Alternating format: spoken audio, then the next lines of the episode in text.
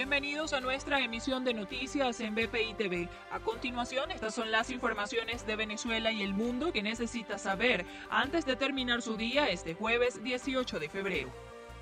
Venezuela pasa a integrar la lista de países de Latinoamérica que han dado luz verde a la campaña de vacunación contra la COVID-19. La jornada priorizará la atención del personal de salud, integrantes de componentes gubernamentales, diputados de la Asamblea Nacional de 2021 y funcionarios de la administración de Nicolás Maduro, cuyo ejercicio tenga que cumplir en contacto con los ciudadanos. La jornada arrancó en la región capital, Miranda, Distrito Capital y el estado Vargas, y estará expandiéndose durante las próximas dos semanas en todo el país. En Chile, la Corte de Apelaciones de Iquique acogió cinco recursos de amparo para los venezolanos que entraron de manera ilegal por el paso terrestre hacia Chile y ordenó dejar sin efecto la expulsión de los migrantes. El fallo fue unánime luego de que la Corte asegurara que las autoridades de la localidad fronteriza de Tarapacá actuaron sin fundamento legal en contra de los más de 100 migrantes venezolanos y colombianos.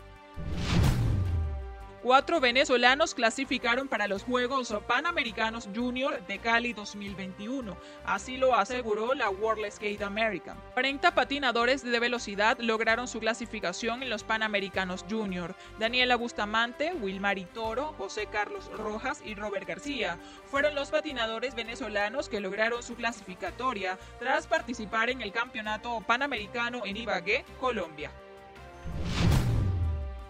El director de Migración Colombia, Juan Francisco Espinosa, aclaró este jueves la duda acerca del Estatuto Temporal de Protección para Migrantes Venezolanos.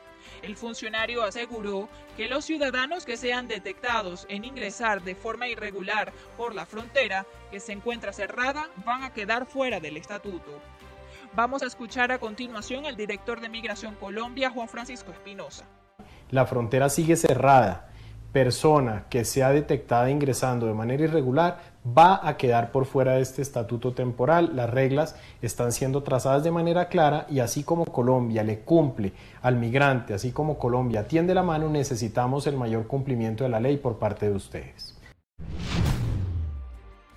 En Estados Unidos, el proyecto de ley de reforma migratoria fue propuesto por el presidente Joe Biden, que busca ofrecer un camino a la ciudadanía a 11 millones de inmigrantes indocumentados en el país.